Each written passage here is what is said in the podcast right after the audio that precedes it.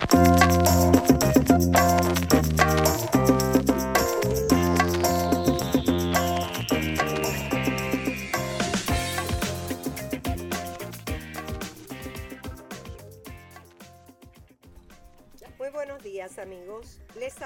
Mildred Cortés y estamos en su programa desde la EEA, desde la Estación Experimental Agrícola. Amigos, en la mañana de hoy me acompaña el agrónomo Irene Román, agente agrícola del municipio de los municipios de Ponce y Peñuelas del Servicio de Extensión Agrícola del Colegio de Ciencias Agrícolas del Recinto Universitario de Mayagüez. Buenos días, Irene. Buenos días, Mildred, y a todos los que nos escuchan. Sí, gracias. Buenos días. Para mí es un gusto que estés en la mañana de hoy conmigo en este programa y sé que tienes gran interés en la agricultura ecológica. Vamos a hablar de la agricultura ecológica en la mañana de hoy. Eh, Irene, ¿cuál es tu interés eh, particular en la agricultura ecológica? ¿Qué posibilidades tú le ves para nuestros agricultores? Pues Mildred, primero que nada, gracias por la oportunidad.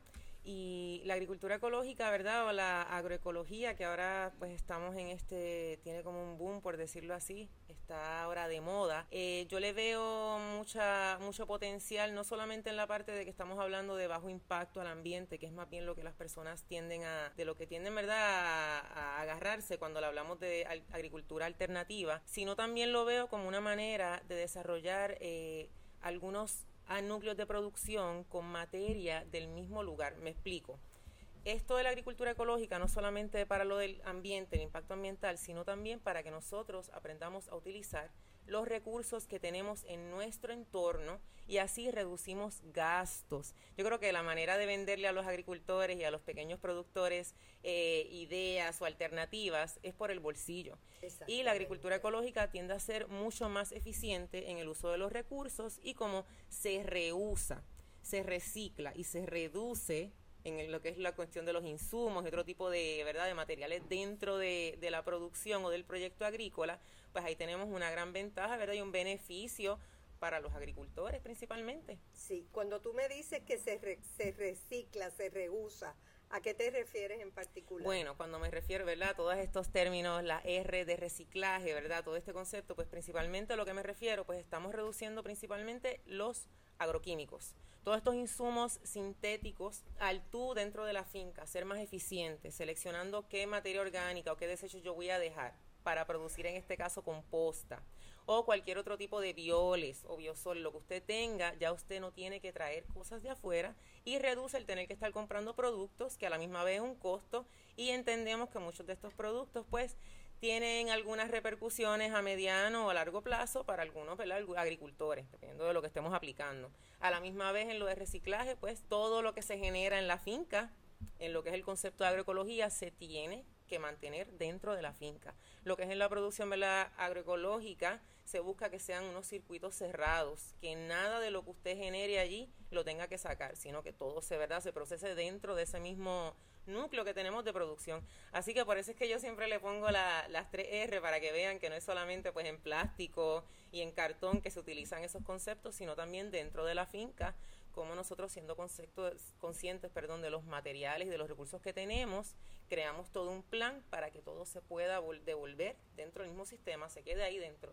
Entonces ahí pues reducimos, como dije, pues todas las pérdidas y también el impacto de contaminación en el ambiente.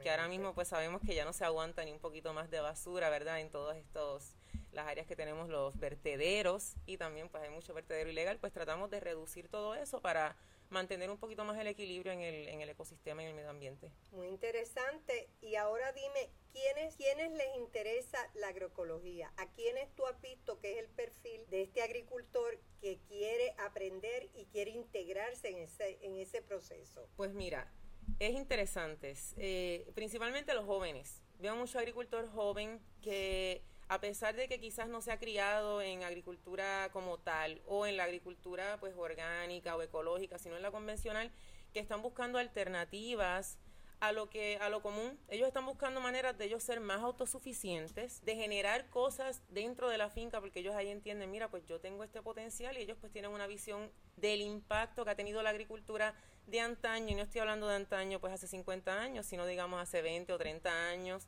todo el impacto que ha tenido a, a, nivel internacional, pero también a nivel local, como ellos han visto, ¿verdad? Que esta agricultura a mayor escala, con una cantidad de insumos. No es que no sea eficiente, pero también causa unas situaciones, ¿verdad?, que pues ellos están tratando de evitar. Sí, tiene unas consecuencias colaterales. Exacto, sí. Entonces ellos han visto, ¿verdad?, eh, todo este historial cómo se ha trabajado y ellos están tratando de traer cosas innovadoras. Y no hablemos, ¿verdad? Son innovadoras, pero son artesanales, son cosas que ya se, estaban tradicionalmente establecidas, pero ellos están tratando de verdad de adaptarlas, retomar. retomar nuevamente, volver a las raíces, pero todo lo que se pueda arreglar para ser un poquito más eficiente, ellos le están dando esos toques personal, ¿verdad?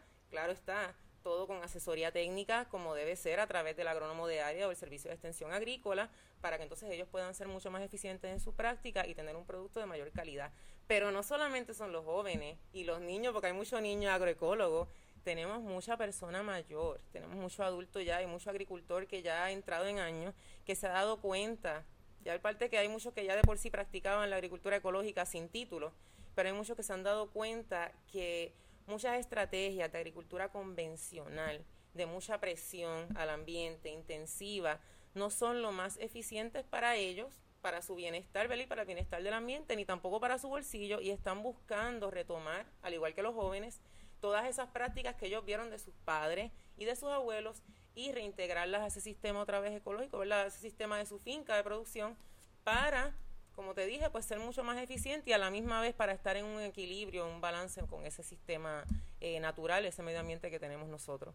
O sea que no estamos hablando de un grupito pequeño, es un, grupo grande, es amplio el grupo de agricultores interesados en producir. Están escondidos, porque cada uno, yo le digo que se mantienen como los cobitos, están allí metidos en... Pero están trabajando. Pero están bien activos. Es algo que quizás porque no lo vemos ahí pasamos en la carretera, no estamos viendo activamente ¿verdad? todo ese movimiento porque están todos metidos en sus fincas, trabajando sus proyectos, ¿verdad? Y alguno que otro que está ya haciendo el enlace a la comunidad a través de los mercados agrícolas, a través de la misma comunidad que ellos están produciendo para venderle a los vecinos cercanos, pero usted los tiene que buscar en la altura. Usted tiene que salir y ir, ¿verdad?, a conocerlos cuando los vean los mercados agrícolas, porque usualmente en otros lugares, pues ellos están eh, bastante escondidos en su, en su día a día, en sus quehaceres. Sí, eh, te pregunto, ¿no es el momento, Irene, de que estos grupos se unan en cierta medida para visibilizarse? que sepamos que realmente esto es un sector que impacta eh, el mundo de los alimentos, la oferta de alimentos y la parte económica de la agricultura. Porque lo que sucede es que, como tú dices, ellos están en sus fincas allá y entonces podemos pensar que son dos o tres que no tienen importancia económica dentro del sector agrícola, cuando en, realidad lo tienen. Sí, eh, es, es, clave en todo movimiento, tiene que haber una unión y una organización. Sabemos que todo lo que esté fragmentado, pues lamentablemente se quedará así. Eh, conocemos, ¿verdad?, que desde antes de los 80 estaba el movimiento de lo que es Maela, Aquí han estado distintos grupos de lo que es agricultura orgánica, agricultura alternativa, permacultura, agricultura biodinámica, cada uno con su club, como decir como su club 4H, cada uno tiene su, su, grupito. Exacto, entonces lamentablemente, ¿verdad? Eh, entendemos que se ha mantenido el movimiento vigente, pero ralo. Ralo, entonces daría la impresión que no tiene importancia, que no tiene peso dentro del sector. Cuando eh, yo he estado estudiando los mercados familiares y los mercados agrícolas. Para mí, eh, ¿verdad? Los nichos, los nichos de mercado para mí son bien importantes y, he tratado de estudiarlo y me he dado cuenta que por, casualidad cada municipio, casi cada municipio tiene un mercado agrícola. ¿Por qué razón estos mercados de alguna manera no hay, no hay la forma de enlazarlos y que la gente sepa que los mercados agrícolas tienen importancia económica, que los mercados agrícolas ofrecen productos similares y diversos, y diversos en la forma de producirla. Porque, por ejemplo, yo sé del mercado agrícola de Ponce, que es un mercado natural que tiene mucha importancia, pero realmente es para la región. Sí, ¿Por qué, ¿Por qué los mercados agrícolas, que vuelvo y te digo, y tú lo tienes que saber porque también eres una estudiosa de ellos, están en casi todos los municipios, ¿por qué no los conocemos más? ¿Por qué no sabemos de su importancia que tienen para el sector? Sí, eh, se ha quedado todo el movimiento de lo que han sido los mercados agrícolas y mercados familiares, creo que se ha quedado más bien como una iniciativa, creo que hay un poquito de confusión, que muchas personas lo tomaron como que, ah, esto era para los vales, y para ciertos sectores en la comunidad. Estos son los mercados familiares. Ah, estos los familiares. No son los mercados Exacto, pues entonces las personas se han quedado, digamos, en, un, en una parte están las personas que entienden que todo mercado, independientemente que sea uno u otro, va para lo mismo, va para las personas de los vales. Entonces tenemos a otras personas que lo que están pensando es que esos mercados más bien eh, vienen regulados a través del Departamento de Agricultura, pero primero que nada hay una misconception, como le dirían, una mala idea o erróneas ideas de que los productos que están allí, eh, los precios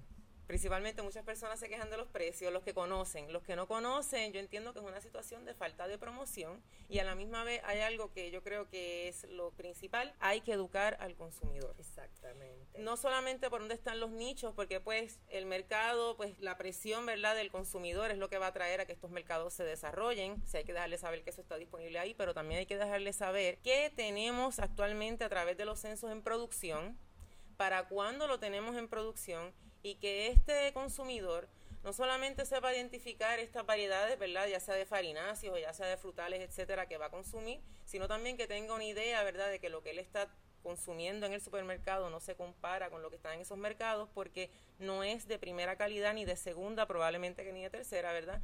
Y yo entiendo que lo principal es educación al consumidor para que él sepa que tiene que exigir ciertos productos, que esos productos van a estar ubicados en unos nichos, en unos núcleos en particular de producción, que en este caso serían los mercados, que hay con el Departamento de Agricultura pero hay que darle más. Sí, pero por ejemplo, el mercado familiar, el mercado familiar que, que, se benefician del programa de asistencia nutricional, ese es casi todo agricultura convencional, eh, dirigido mayormente a, la, a, agricultores pequeños y medianos que, no pueden posicionarse, mm, pero no se pueden posicionar en el supermercado, porque el supermercado te requiere a ti una cantidad, una cantidad, un abasto continuo, una calidad particular y unos precios particulares. Entonces el mercado familiar es este pequeño mediano agricultor que sí puede producir para vender cada dos semanas. Sin embargo, el mercado agrícola, el mercado agrícola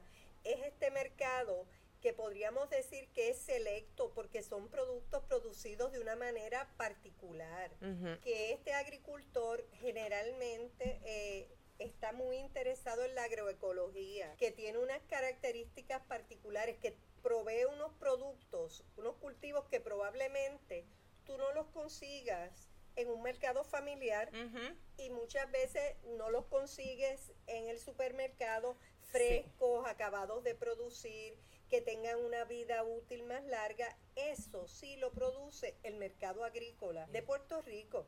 Sí, que lo tenemos disponible, claro. Exactamente, entonces estudiándolo, como que uno se da cuenta que son importantes porque prácticamente en todos los municipios en algún momento del mes está ese mercado agrícola disponible y la gente lo apoya. Sí, en el caso de Ponce que está prácticamente todas las semanas, eh, claro está, ellos trabajan a través de lo que son las fases lunares y tienen unos eh, espacios de descanso que están cada cierto tiempo que no trabajan, obviamente de acuerdo a cómo les responda la tierra, que eso me parece ideal. Y pero a la misma vez, eso también causa un poquito de confusión en el consumidor, porque el consumidor está acostumbrado a que yo voy al supermercado y compro cuando quiera, lo que quiera, porque siempre tiene que estar para, ahí, para mí disponible, ¿verdad?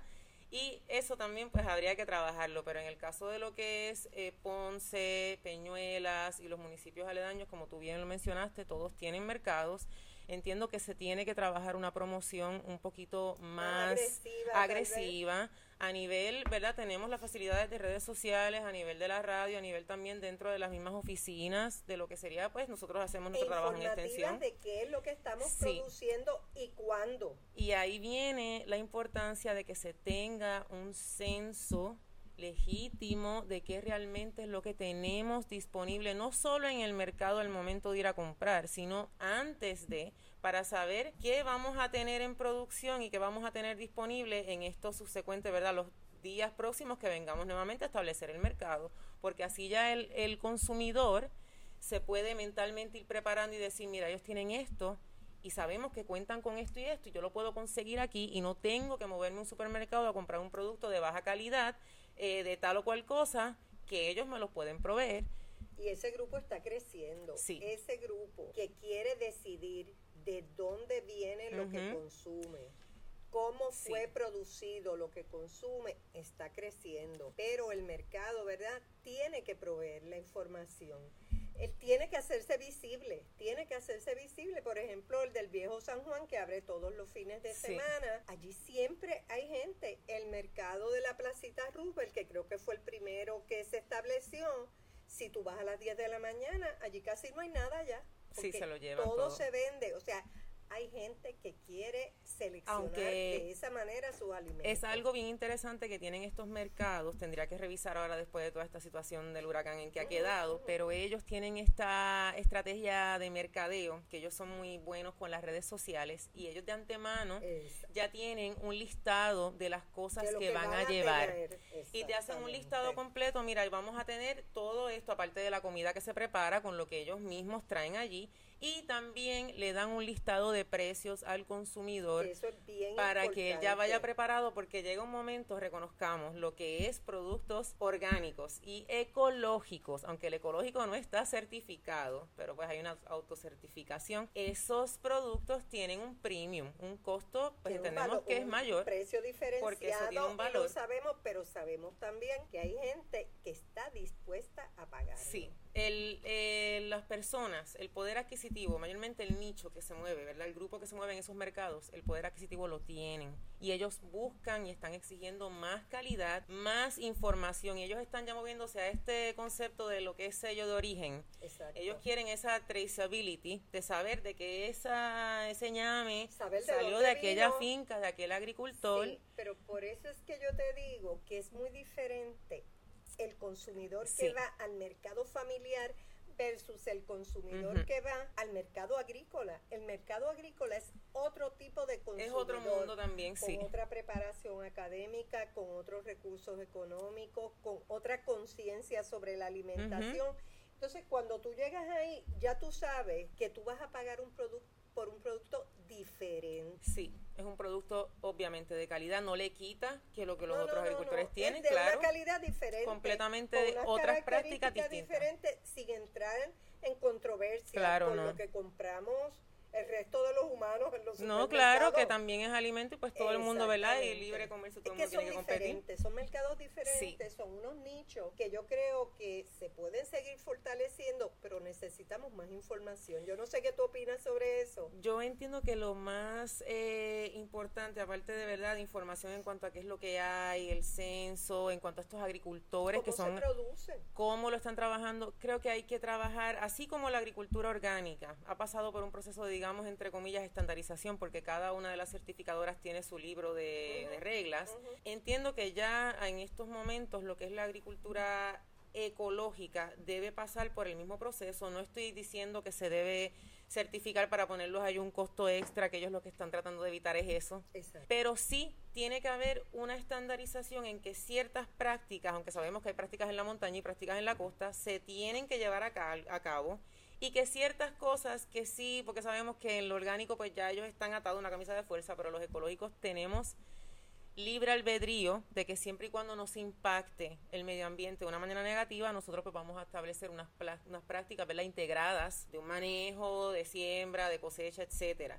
Pero tenemos que trabajar una estandarización y también empezar a trabajar todo eh, más estratégicamente. Tiene que haber una siembra un poquito más. Por ejemplo, eh, se tiene que trabajar de una manera más intensiva. ¿A qué me refiero? Muchos de los agricultores que tenemos a nivel ecológico, y no generalizo porque hay otros que están produciendo en grandes cantidades, tienen que eh, intensificar un poquito más la cantidad de producto que está saliendo de esas fincas. Tenemos muchas fincas que son eh, 20, 30, en algunos casos tenemos personas que tienen mucho terreno, al igual que tenemos uno que tiene un pedazo de una cuerdita, tenemos que empezar a intensificar, seguir diversificando y desarrollar asociaciones de cultivos que no solamente sean eficientes, sino que en esa finca, en vez de tener solamente una cuerda en producción, podamos tener tres, cinco, que haya diez, disponible. que haya producto disponible, porque sabemos que con, ¿verdad? con la experiencia una de las limitaciones que ellos tienen, la que tiene la agricultura ecológica, es que muchas veces el producto es limitado y se queda corto. Y entendemos que ellos también pues responden a que ellos tienen unas unas bases de que ellos producen cierta cantidad, no se quiere abusar, ¿verdad? Y extraer de más, pero tenemos una población que está, ¿verdad? Que quiere, está exigiendo un producto, como tú bien dijiste, hay gente que, que lo está pidiendo, que lo puede pagar, tenemos que entonces aumentar la producción si no está disponible, yo me voy a mover a donde, a donde lo tengan. A donde esté disponible. Porque la necesidad está. Lo que no está es el producto, pues yo tengo que suplir, ¿verdad? Mis necesidades básicas. Así que lo, lo importante... ¿Qué tú crees que se puede hacer para, como para que ellos visualicen que este es un negocio con mucho potencial en el país?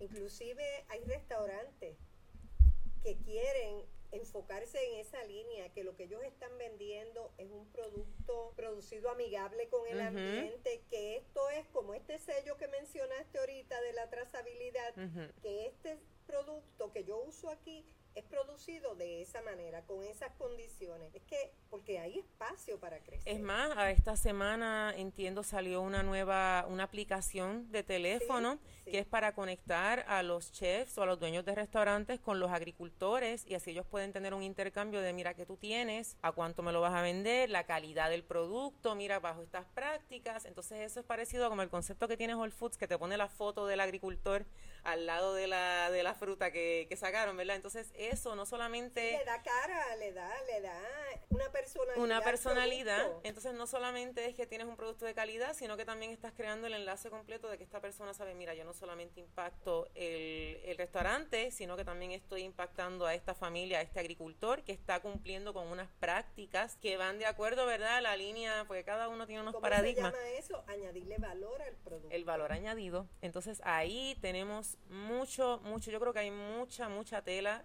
que cortar en este en esta área y mucho que trabajar. ¿Y cómo piensas que se va que, qué se puede hacer? Bueno, yo viéndolo desde extensión agrícola, yo como agente agrícola, verdad, ya eh, trabajando aquí en el poquito tiempo que llevo, yo creo que hay que nosotros como personal de campo, ¿verdad? Como agrónomos, debemos integrarnos y a la misma vez que ellos nos den la oportunidad, porque entendemos que muchas partes tenemos agroecólogos o personas que pues hay un poquito digamos de resistencia porque nosotros trabajamos con todo tipo de agricultura. Seguro. Y pues estamos abiertos a trabajar con todo el mundo, no hacemos ningún tipo de discrimen, ¿verdad? Pues es la, la manera que se trabaja en la universidad, pero ellos tienen que entender también que es necesario una asesoría técnica, tiene que haber una estrategia, tienen que haber unos principios que se tienen que cumplir, unos puntos para que ellos sean exitosos y sin violentar los principios que ellos están cumpliendo dentro de la agroecología y sin impactar de una manera negativa al ambiente.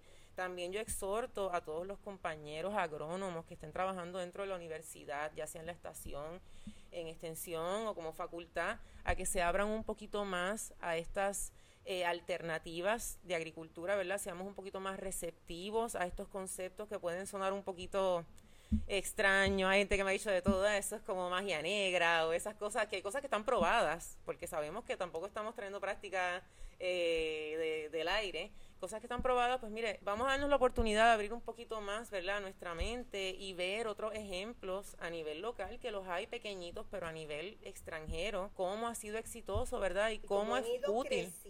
y el impacto que eso puede tener no solamente a nivel, ¿verdad?, de que vamos dándole valor a nuestras tierras, sino también eso es para el impacto económico que ahora mismo necesitamos que se mueva el ingreso a la misma vez que tiene la oportunidad para empleo y tiene para lo que es el turismo un gran, eso es para mí eso de las oportunidades dentro de lo que es el agroturismo. Pero no estoy hablando de hacer una casetita arriba en una montaña y quedarse en la finca, no. Estamos hablando de un agroturismo real, integrado, de que la persona vaya, haga una práctica dentro de la finca, que pueda ver el proceso de lo que es la cosecha, para que vea realmente lo que conlleva, ¿verdad? Que ese producto... Como se hace en otros lugares. Como, y eso tiene un valor que pues para nosotros es el valor escénico porque está todo bien lindo, todo sembrado, pero tiene un valor para el turista local y el turista extranjero, que eso pues, eso vende muy bien. Hay mucha gente interesada en la agroecología. Sí. Y un país como el nuestro, que es pequeño, es hermoso, que tú vienes en un evento de ese tipo y tú puedes recorrer gran parte de la isla, disfrutar de sus recursos naturales y de lo que provee la tierra es un gran atractivo. Eh, por otro lado, queremos conservar los terrenos agrícolas, tenemos que usarlo. Lo que no se utiliza no se justifica. exacto, tenemos que usarlo. Además de eso, de la manera que nosotros vamos a lograr que más gente empiece a valorar y a consumir esos alimentos es teniéndolos disponibles porque si no los hay, no le puedes vender a nadie un sueño, porque de aire se alimenta, bueno, muy pocos, ni las orquídeas. Así que tenemos que tener, ¿verdad?, disponible. Véanlo, todo esto, sí, la agroecología es un estilo de vida, porque hay que vivírselo. La persona que está allí, pues tiene otra mentalidad, es más minimalista y eso hay que entenderlo y hay que respetarlo. Pero a la misma vez eso es un negocio. La agricultura es dólares y centavos. Y queremos vivir de ese negocio, queremos que ellos vivan de ese la negocio. La visión empresarial tiene que estar ahí todo el tiempo y muchas veces lo que nos falta es, tenemos todo ya, tenemos la destreza, las herramientas, lo que nos falta es esta visión empresarial para empezar entonces a enfocarnos tener unos objetivos, ver unas metas y verlo como tal. Es un negocio, claro, estamos de la mano con la naturaleza, con madre tierra produciendo, pero esto es un negocio que es de beneficio para el agricultor porque el agricultor tiene que generar y para la comunidad porque le estás produciendo unos, unos artículos, unos productos de alta calidad que van a mejorar nuestra salud, porque sabemos que tenemos una población que aunque está alimentada, está bien desnutrida porque no están bien alimentados y eso aporta pues también a otras situaciones a nivel de que tenemos este fogueo mental constantemente, tenemos la mente muy... Eh, Claudia, ¿cómo le dicen la palabra neblina mental? Que es debido a la pobre alimentación. Entonces, ustedes van a ver cómo es toda una cadena, un efecto dominó. Entonces tenemos, ¿verdad?, que eh, principalmente verlo como un negocio, la agricultura es un negocio. Sí, qué lindo, todo muy eh, espiritual, holístico, otras cosas, pero es un negocio y tienen que entonces empezar a trabajar de esa manera y nosotros en extensión tratar de darle el apoyo y nosotros hacer la asignación también y hacer nuestros estudios, ver otros países. A mí me llama mucho la atención ver la agricultura pequeña en Brasil, en Perú, en Centroamérica Burma, Bután, que es el que es 100% orgánico, que casi todo el mundo es agricultor, aunque tienen su trabajo. Y si no les gustan esos conceptos porque dicen que son conceptos pues de otros países, como me han dicho, pues tercermundistas, pues no, mire, vaya a Unión Europea. Que están trabajando agricultura de esa manera. Vaya a Unión Europea y busque cómo ellos valoran esos productos cuánto ellos están dispuestos a pagar por esos productos, porque somos humanos, estamos en un mundo que se mueve económicamente si tú no generas suficiente para mantener tu familia, vas a tener que quitarte. Y el, y el propósito es que nos quedemos y que vivamos dignamente, porque esto es un negocio como como has mencionado en varias ocasiones. Eh, también quería añadir que el Servicio de Extensión Agrícola, eh, como, como una agencia que tiene la función de divulgar, tiene continuamente talleres, talleres sobre mercadeo, sobre economía, sobre todos los cultivos. Todos los temas. La información está porque aquí hay de todo para todos. Y que no se, no se limiten, porque muchas veces me preguntan, ese tema, tú vas a dar el, el huerto, pero va a ser ecológico o convencional, lo van a dar lo de negocio yo le digo, mire, usted llévese las herramientas porque eso se adapta a cualquier situación. Usted lo tiene el que lo va a adaptar. y uno lo va a adaptar. Es el, lo importante es tener esas herramientas y con ellas trabajar. Lo que sí tenemos que desarrollar, y eso ya es una tirándole la bolita al lado de nosotros acá, es que entiendo que para poder validar la importancia y la relevancia, ¿verdad? Y la manera en que es eficiente la agricultura, tenemos que tener un estudio económico real, tenemos que tener una plantilla de presupuestos para poder ver y que se pueda... productos ecológicos. para los productos y para estos agricultores cuando están entrando, que ellos puedan ver, para que puedan hacer la comparativa y también para una proyección y tengamos data de, cuáles serán sus ingresos. Y mira, de esto se genera esta cantidad y estas son las cosas que pues eh, la inversión, ¿verdad? Mínima que se tiene que trabajar, pero este es el potencial de ingresos que puede haber para nosotros, para los agricultores y para la isla a mediano y largo plazo. Entonces, cuando tengamos esa, ese análisis también, ¿verdad? Aunque sea que se comience y tengamos alguna data, pues entiendo que podemos entonces seguir trabajando en la parte de seguir incentivando que se vaya el agricultor se vaya moviendo por esta línea, ¿verdad? De lo que es la agricultura ecológica, una agricultura más en balance con la, con la naturaleza. Sí, amigable con el ambiente. Sí, porque, por ejemplo, agroecología, pues, eh, un ejemplo que a mí me llama mucho la atención en la parte de café, porque agroecología suena, pues, eh, a que no se aplican productos y se echa mucho jabón o se machaca el ajo, pero también estamos hablando de cómo se trabaja la conservación del suelo, que sabemos que el suelo es lo más importante. Y yo les quiero dejar un ejemplo para que más adelante, ¿verdad? El que le interesa puede ir buscando más allá. Aquí tenemos mucha agricultura eh, en pendiente, en montaña, altura. y sabemos, ¿verdad?, que pues las prácticas tienden a ser convencionales, pero también tenemos agricultores alternativos, ecológicos, por decirlo así, pero muchas veces se les olvida que no es solamente pues tratar las plagas de una manera ecológica, sino también trabajar el terreno. Y yo conseguí una, un ejemplo de un, eh, una cooperativa en Brasil, que ellos siembran en pendientes y ellos a través de la integración de siembras al contorno y prácticas que se supone que sean de conservación y a la misma vez ecológica, ellos han logrado facilitar el manejo de la siembra, me explico, al arar constantemente en la pendiente alrededor del cultivo de la siembra al contorno, ellos han logrado que la tierra se vaya sentando y desarrollaron terrazas naturales que no solamente facilitan el manejo de la siembra y ayudan a reforzar el terreno, crean área de siembra y disminuyen la necesidad de personal de campo para el proceso de cosecha, que es lo que nosotros nos tiende a limitar mucho, ¿verdad? En el aquí en el campo pues no se puede cosechar el café porque no tenemos personas que lo quieran hacer. y no todo el mundo tiene rodillas, déjeme decirle, yo he subido para esas fincas, no todo el mundo tiene rodillas para subir y bajar en esas andenes que tienen allá.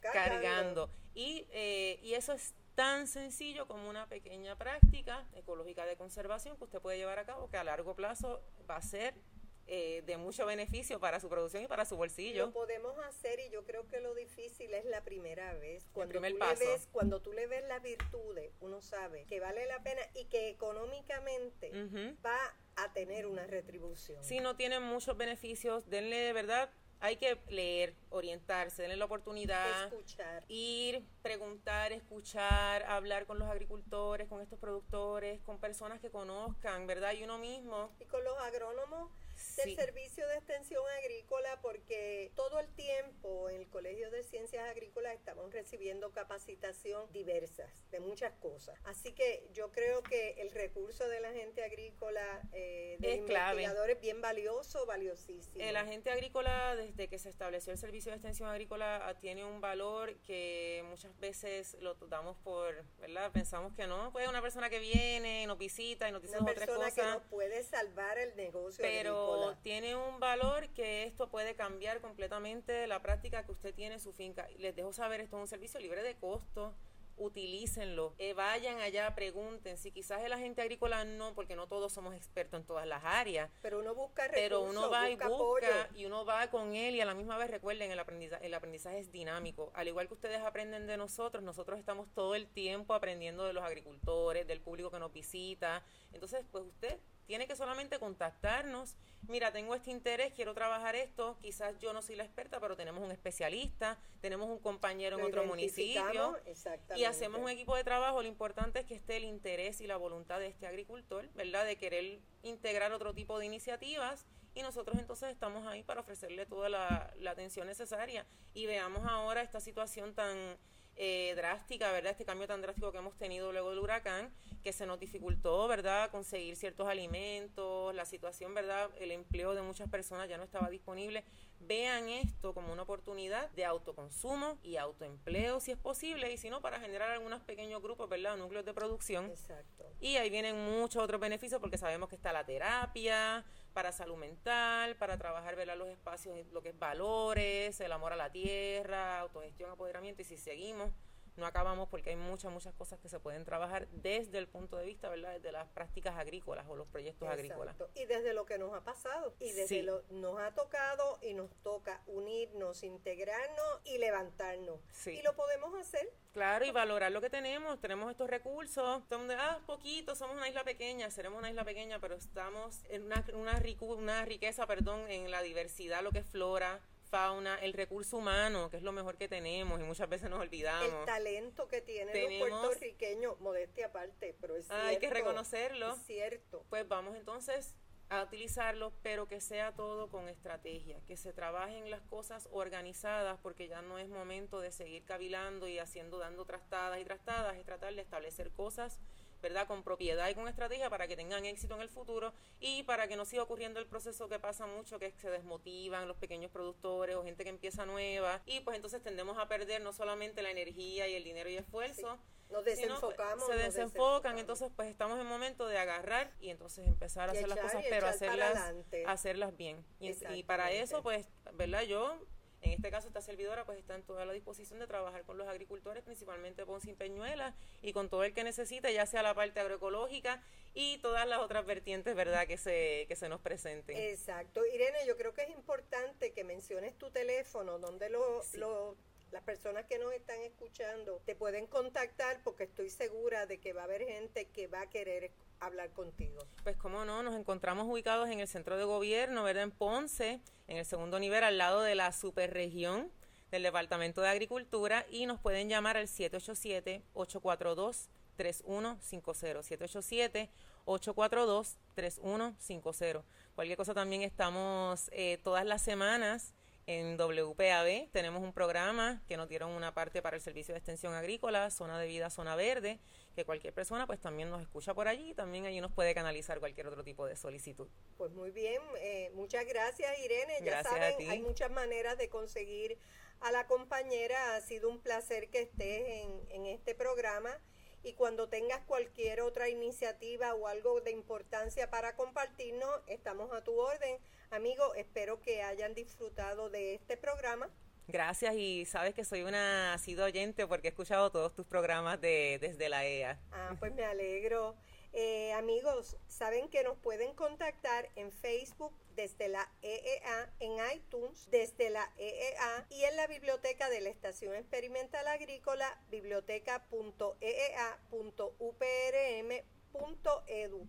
Los esperamos la próxima semana con otro interesante programa. Saludos. Lindo día.